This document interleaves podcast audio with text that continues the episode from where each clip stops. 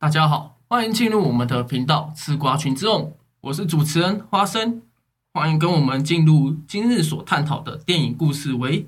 灵魂急转弯》。在我身旁的三位分别是阿凯、默默以及瓦卡，跟大家说声 “hello”。大家好，嗨嗨，啊，是这样的。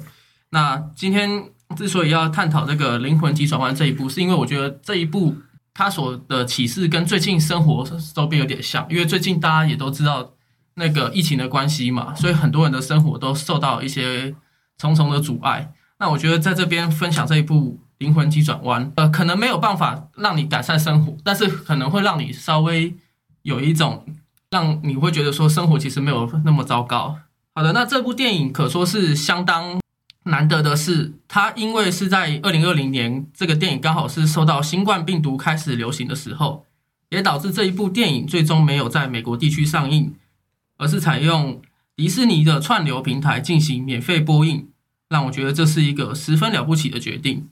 毕竟皮克斯动画可以说是迪士尼的票房保证，他们即便没有在电影院上映，也可以遵循他们在电影真人版《花木兰》一样，采用付费播出的模式。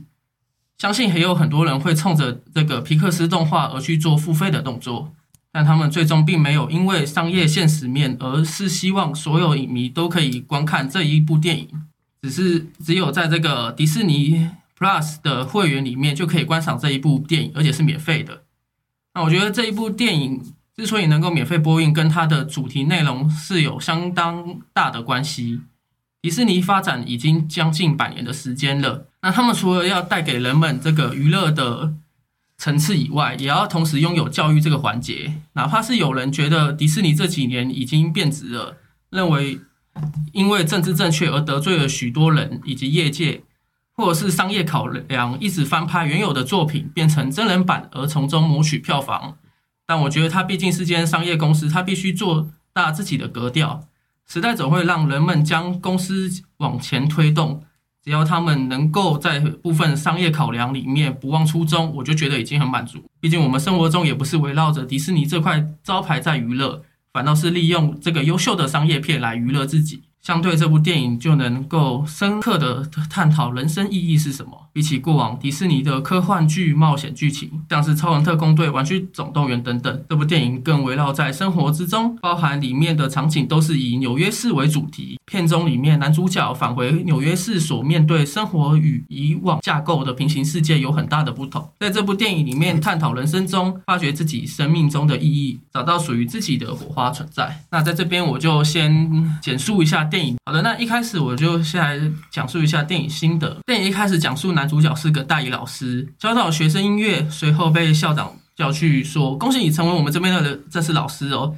在现实世界里面，从一个代课老师变成一个正式老师，享有可能年终劳健保，世人的眼光里面看的时候，都会觉得说你终于成功了，恭喜你。但是对于男主角来讲，他并没有很开心，因为他想要当的是一个真正的爵士乐家。随着他以前的学生阿寇推荐到他的一个爵士乐手陶乐斯的面试，成功录取，看似突然转机的人生却碰上了意外，他就是挂。这时候他的灵魂准备投胎，他的灵魂拼了命的逃出了投胎天梯，打破了一切，意外来到投胎先修班。这个先修班在进入人间前所需要的进修的地方，包含你的性格。以启发间事物所发生的火花契机作为先修班的毕业条件。随后，他在空间管理者的介绍之下，与二十二号灵魂找寻意义。二十二号灵魂是个永远只愿意待在投胎先修班里面。他认为人间很无聊，不想成为人，所以坚持待在这里面。却因为看见男主角的灵魂与其他名人不一样，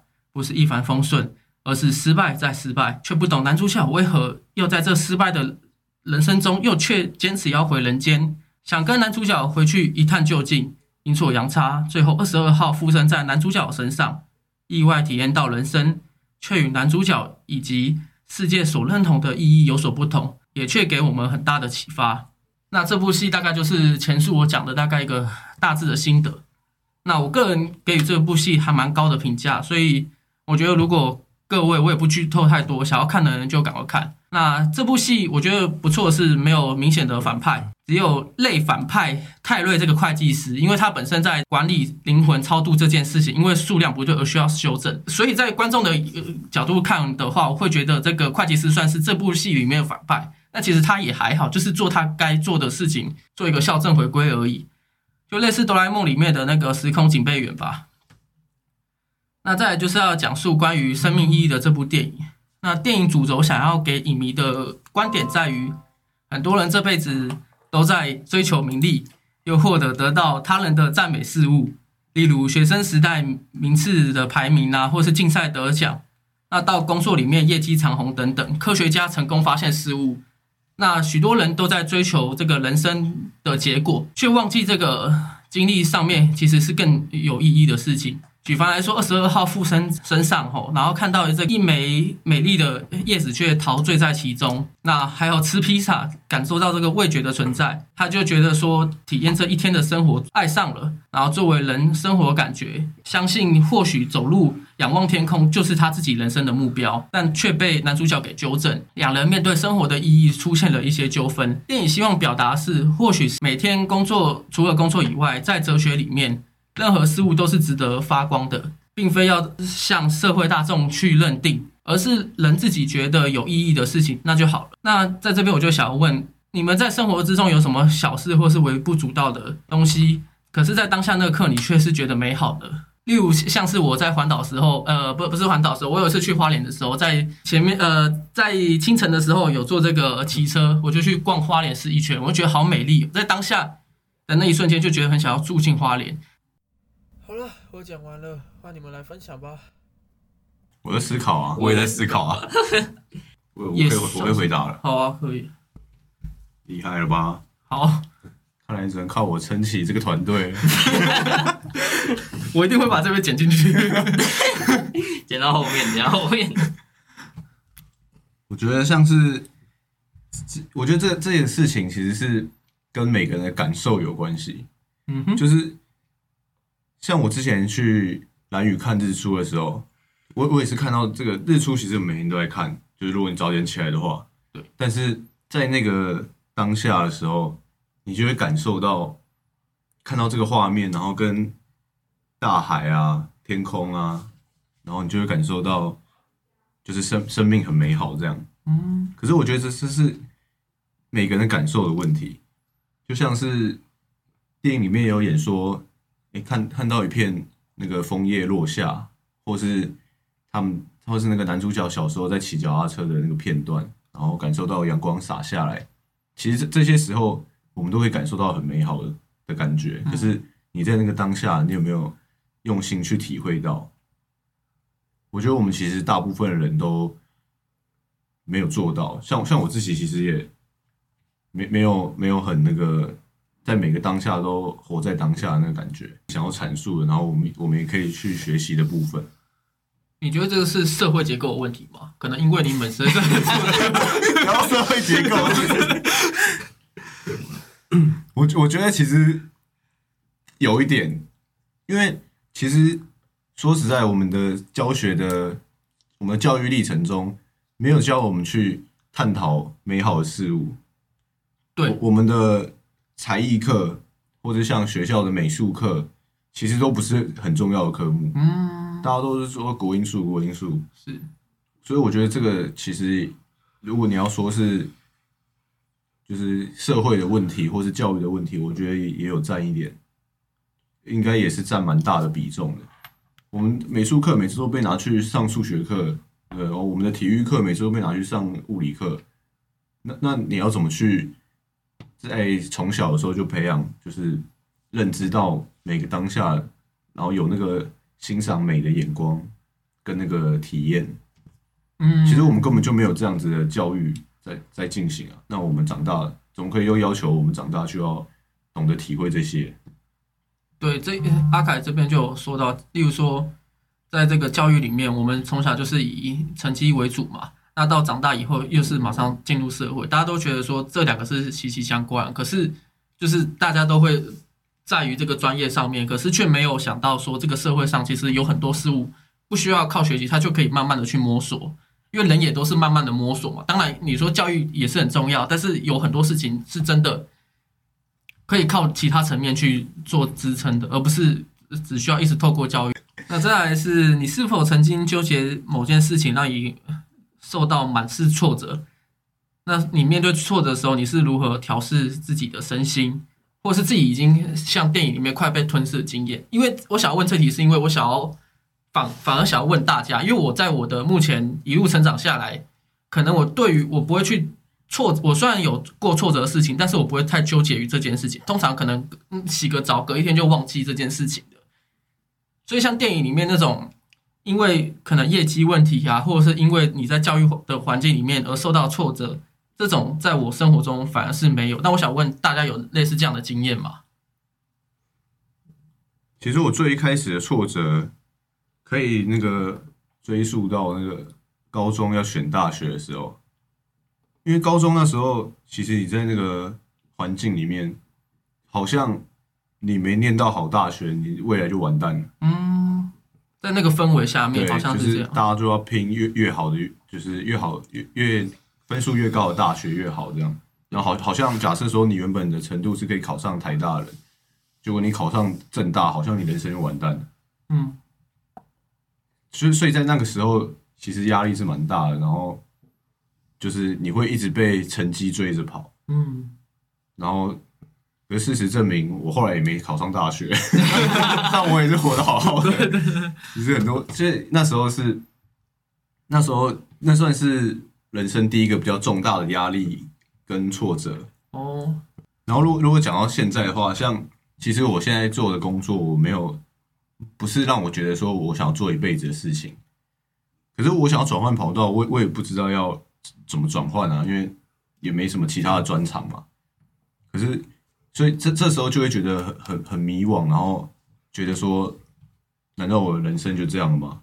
就是也也也是一个蛮大的挫折。可是我后来我后来思考了，就是然后也看一些一些书籍什么的、然后就就觉得说，其实很多事情，你什么你你如果想通了之后，你什么时候开始都不晚。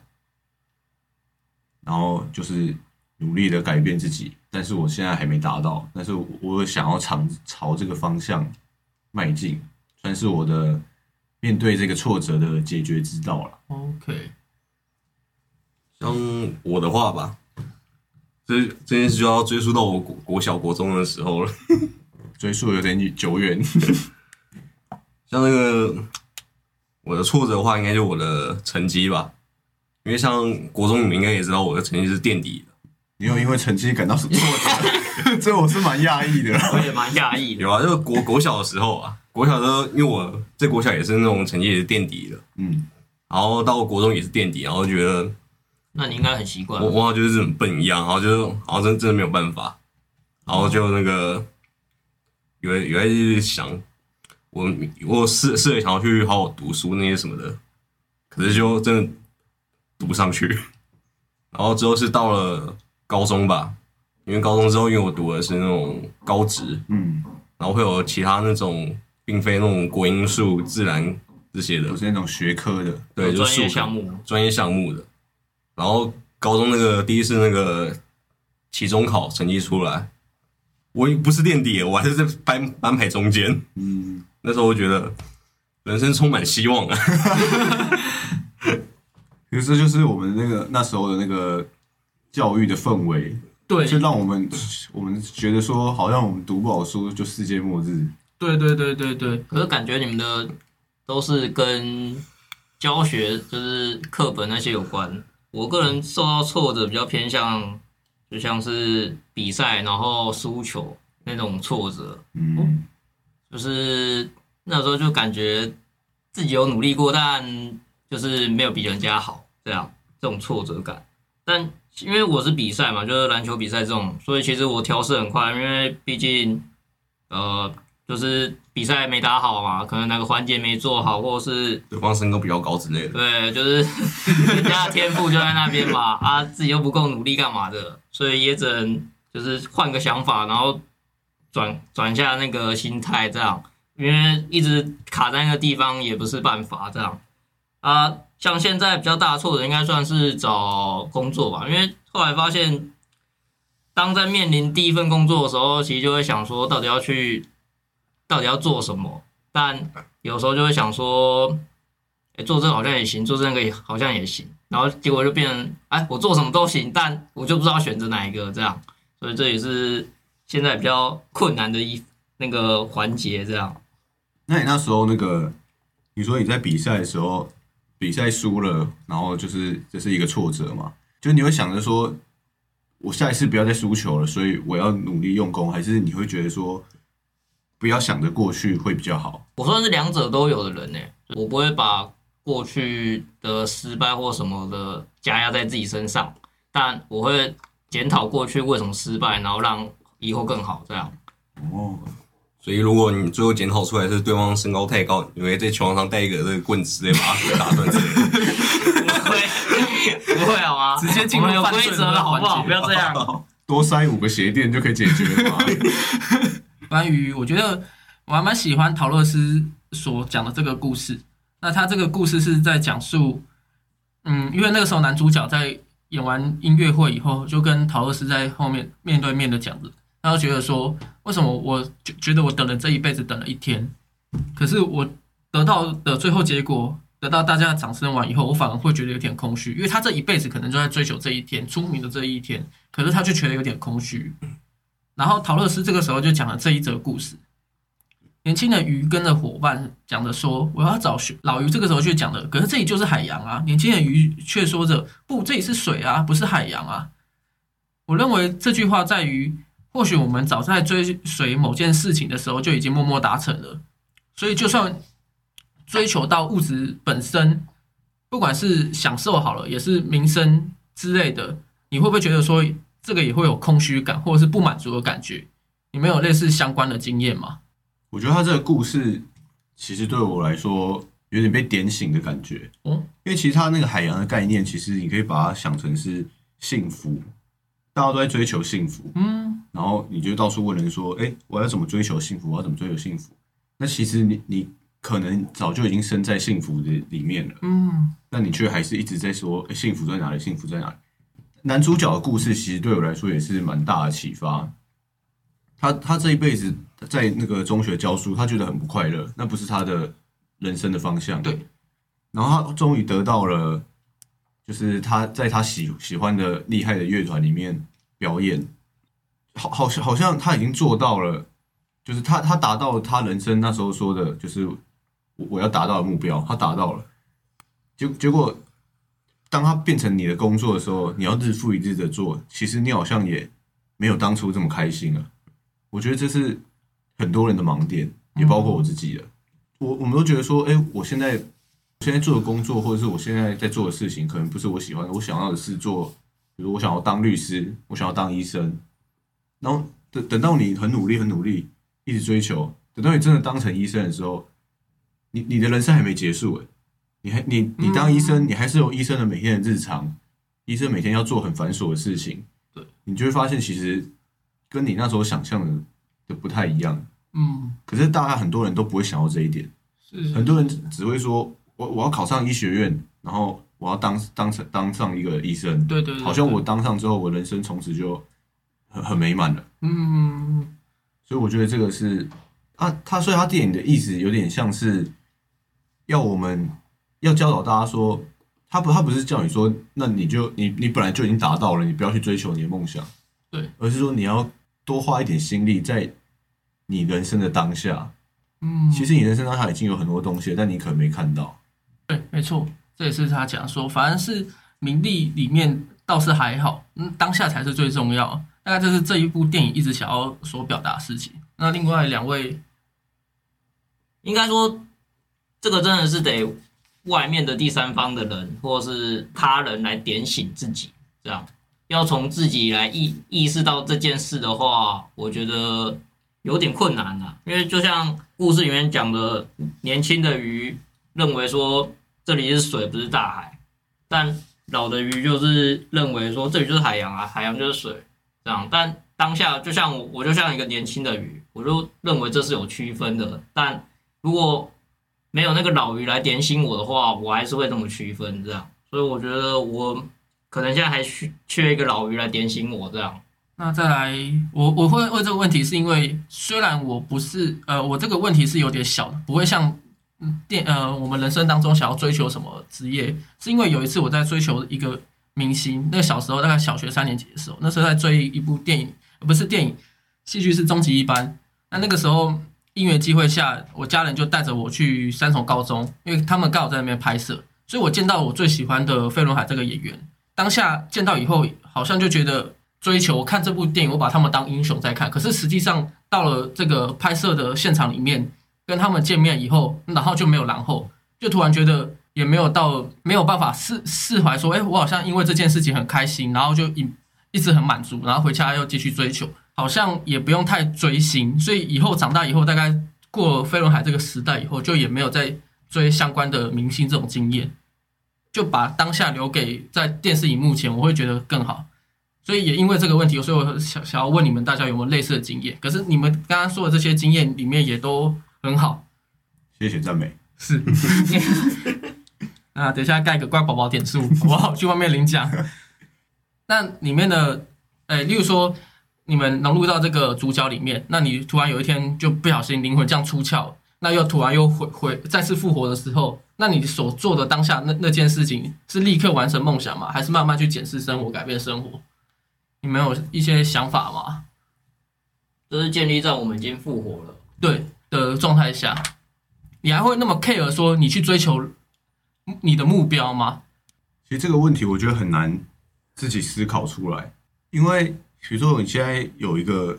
目标，你一直在一一直在追求这个梦想，可是等你真的死过一轮之后，你又有机会回到你原本的生活，就是你回到原本的身体里面的时候，其实那时候我觉得那个想法会有很巨大的改变，是没办法我们现在空想想出来的。嗯，因为你假假设说，像我刚刚举的例子，假设有一个人他他现在只是一个平凡的上班族，可他梦想是要当医生，他一直去研究医学的那些东西，想要成当一个成功的医生。但是如果他真的因为一些意外突然死掉，然后又有机会回来，他还会觉得当医生这件事这么重要吗？他搞不好会觉得我我应该多陪陪我家人，我应该多陪陪我老婆、我的小孩，或是我应该多多去旅游。我都还没看过这个世界长什么样子，我我啦，我很难用想象的去想象说，如果我有一天真的不小心死了，然后我又我又有机会回来，我的想法会有什么样的改变？就是太太难想象了。我觉得就像阿凯说的这样，但 我个人的话就是像是偏向于就当下的状况啊，可能就像阿凯说，就是当医生或怎样，然后死掉，然后复活，他可能就愿意多陪陪家人。那如果当下的状况他其实是被他家人害死的，那他说不定就没有打算多陪陪家人，反正是要去外面闯荡或干嘛的。所以我觉得这种反而是要看复活当下的那个环节，就是那个状况下到底是经经历了什么事，所以你会怎么做，或者是到底怎么了才会倒，有个因有个果啦，这样。所以死掉的设定一般都是要意外啊。如果你说会被家人害死，那你当然不想陪家人。但就是如果回到这个问题，就是是要去完成梦想，还是要回去检视生活，在改变生活什么的？我觉得还是看人啦。哎，我有再一次机会可以让我去追追梦了，为什么我不去？这样我第一次失败，那我第二次说不定还有机会成功啊，对不对？那有些人可能会选择慢放慢脚步，所以我觉得这也是一个没有到一定的答案啦。每个人都心中都会有各自的答案。因为像那个男主角，就是因为梦想就已经在眼前了，已经可以达成了，所以他当下应该是只想要完成这个梦想非。常急着想要回来。这其实就是没有正确的答案了。那这个人生的意义其实就是在这个过程里面。好，那最后想要在这边，呃，包含听众也可以想一个问题，就是说，如果你今天是一个灵魂，你可以随意进入到一个躯体里面生活，那不管是人或动物也可以。那你想要进入哪个躯体里面？比如说你想要进入一个狗啊，为什么想要进入狗？因为以前都是有狗在那边乱咬我啊，现在我想要变成狗，然后去咬别人啊，这是怎么报复？类似都有这是报复心报态，报复心态。你真的很狗。说真的，我想要在可以飞的，像是鸟类。你说明确哪一种，其实我是觉得还好啦。你说是老鹰还是麻雀什么的，嗯我是觉得那个倒是不是重点，是是因为我觉得人就是不能飞嘛。比如说我们人还可以游泳，虽然说不能在水里面呼吸，可是至少我们还可以游泳。是是，可是我们真的很难有飞在天空的那种经验。对啊对啊对啊，这也是为什么哆啦 A 梦剧情里面会出现竹蜻蜓，然后被大家当做梦想一个环节。对，而且如果你说像搭飞机还是什么，其实那就是一一个航线嘛，而且你也是坐在你的座位上。嗯，可是我说的飞是像像鸟类那样，可以你想飞去哪就飞去哪，哦，然后你从天空上往地上看的那个感觉，一定跟